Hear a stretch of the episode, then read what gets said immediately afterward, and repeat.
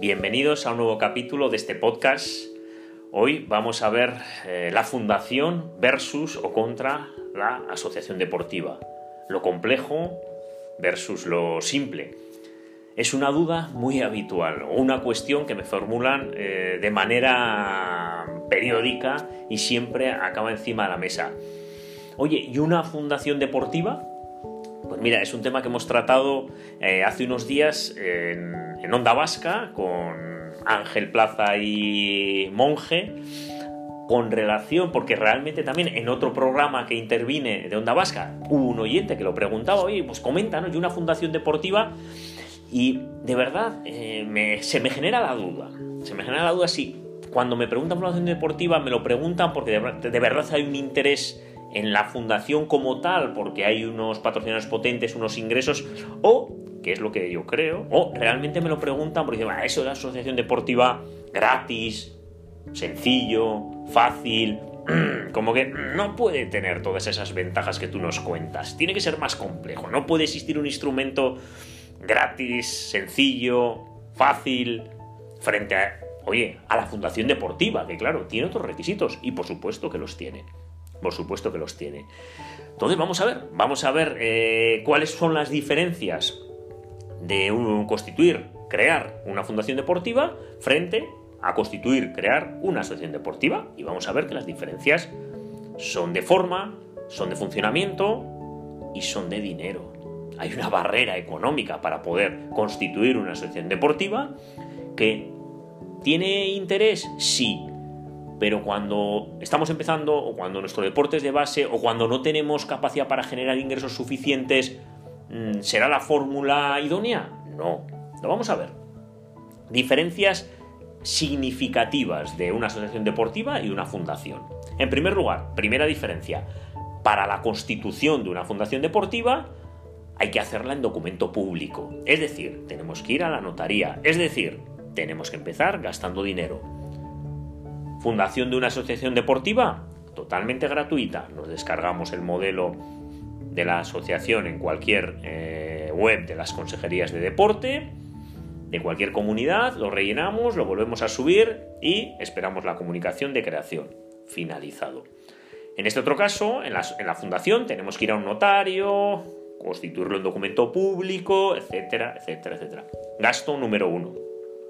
Dos, Dotación fundacional. Dotación fundacional. Para una fundación deportiva tenemos que empezar poniendo 30.000 euros, sí, sí, 30.000 euros, y en una asociación deportiva, cero patatero, no tenemos que poner absolutamente nada. Por lo tanto, segundo, segunda diferencia. Barrera económica, patrimonio inicial, dotación fundacional, 30.000 euros. Es decir, no solo la tenemos que constituir en documento público, tenemos que ir a una notaría, sino que también tenemos que poner 30.000 euros. Tercer lugar, diferencia en cuanto a miembros. Esta podría ser una de las ventajas. Para constituir una fundación basta con un solo miembro. Para constituir una asociación deportiva nos van a pedir tres. Y en cuarto lugar, en cuanto a los órganos de funcionamiento, en una fundación, esos órganos los decide el fundador, y sin embargo en una asociación deportiva el funcionamiento siempre es mucho más democrático, con el sistema habitual de junta directiva, asamblea, etcétera, ¿no? En la fundación deportiva tendremos al fundador, tendremos a los patronos y el funcionamiento pues lo decide el fundador. A ver, tampoco, tampoco quiero decir que sea antidemocrático, ni mucho menos, y para eso está una ley de fundaciones, una ley de mecenazgo, donde, hombre, obviamente, ¿no? Se pide transparencia y se pide la máxima eh, democracia. Pero bueno, siempre el sistema es mucho más democrático en ese sentido, el que se establece para una asociación deportiva, que está como más tasado que una fundación deportiva. Por lo tanto, las principales diferencias se centran en la forma y requisitos, lo hemos dicho, escritura privada, notaría o no, en cuanto a su funcionamiento, lo hemos dicho más o menos democrático, ¿quién decide, quién decide esos órganos de funcionamiento? En la, en la fundación, el fundador, en la asociación deportiva ya están establecidos, asamblea y junta directiva. Y en tercer lugar, el dinerito que tenemos que poner para constituirlo, 30.000 euros en una fundación deportiva frente a 0 euros, cero patatero en una asociación deportiva. Estas son las principales diferencias. Hay más, pero estas son las más significativas. ¿Tienen similitudes? Sí, y para mí eso es lo relevante. Las similitudes que tienen. ¿Por qué? Porque los beneficios de ambas, los beneficios fiscales, tanto para las fundaciones como para las asociaciones deportivas, están recogidos en la ley de mecenazgo. Y la ley de mecenazgo establece unos importantes beneficios fiscales, unas importantes deducciones fiscales, tanto para las fundaciones como para las asociaciones deportivas declaradas de utilidad pública, de utilidad general, de interés general. Por lo tanto, una y otra tienen importantes beneficios. Insisto, asociaciones deportivas declaradas de utilidad pública. me dicen a veces, es que está exenta IVA las fundaciones y las asociaciones deportivas en función de cómo recibamos también el dinero, la aportación del patrocinador tampoco tiene IVA. Si lo recibimos vía donación, no tiene IVA. Si lo recibimos vía convenio de colaboración empresarial, tampoco. Tampoco. Pero insisto, lo único que nos exigen es la declaración de utilidad general de la asociación deportiva. Cuestión también gratuita. También gratuita. Hay algunas comunidades donde en la misma solicitud de constitución de la asociación deportiva podemos pedir la declaración de, interés, de utilidad general o de interés general. Hay en otras que nos piden, por ejemplo, aquí en Vizcaya, donde soy yo, pides en gobierno vasco la constitución de la asociación deportiva y en diputación, también en deportes, la declaración de utilidad general.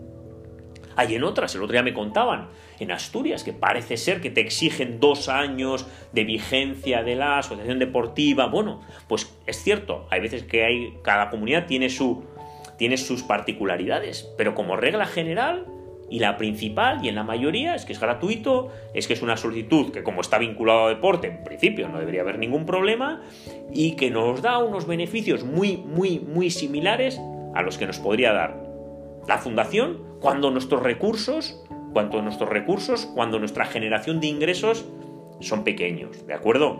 Por lo tanto, ¿está bien la fundación? Sí, muy bien. ¿Pero está también bien la asociación deportiva? También también, visto desde el prisma, insisto, de eh, la ausencia inicial de importantes ingresos.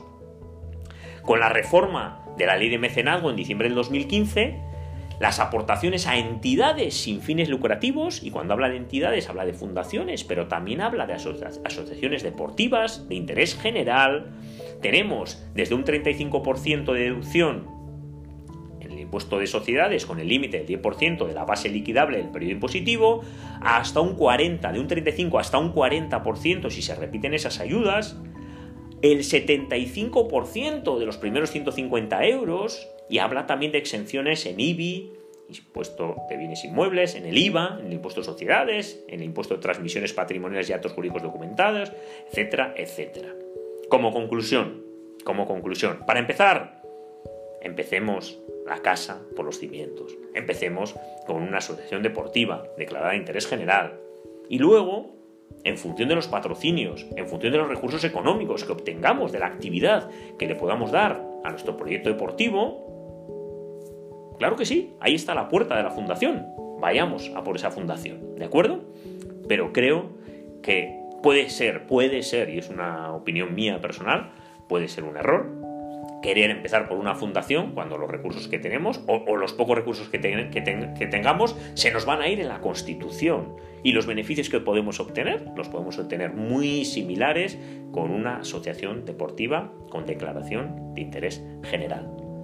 Por lo tanto, fundación frente asociación, bueno, tampoco es una confrontación, ¿de acuerdo? Son diferentes escenarios, sobre todo diferentes escenarios económicos y en función de esa capacidad de generación de ingresos, nos podemos ir a una o nos podemos ir a la otra. Espero que este episodio haya servido para aclarar estas dudas que suele haber sobre la fundación y la asociación, que van más en paralelo, que van más en paralelo de lo que pensamos, que tienen más similitudes de las que pensamos y que yo creo que son mm, complementarias y en función y son como diferentes escalones que vamos subiendo en nuestro proyecto deportivo y que la Fundación Deportiva, si la constituimos finalmente, será un sinónimo de éxito en nuestro proyecto deportivo. Por tanto, aquí queda dicho. Como siempre, muchísimas gracias.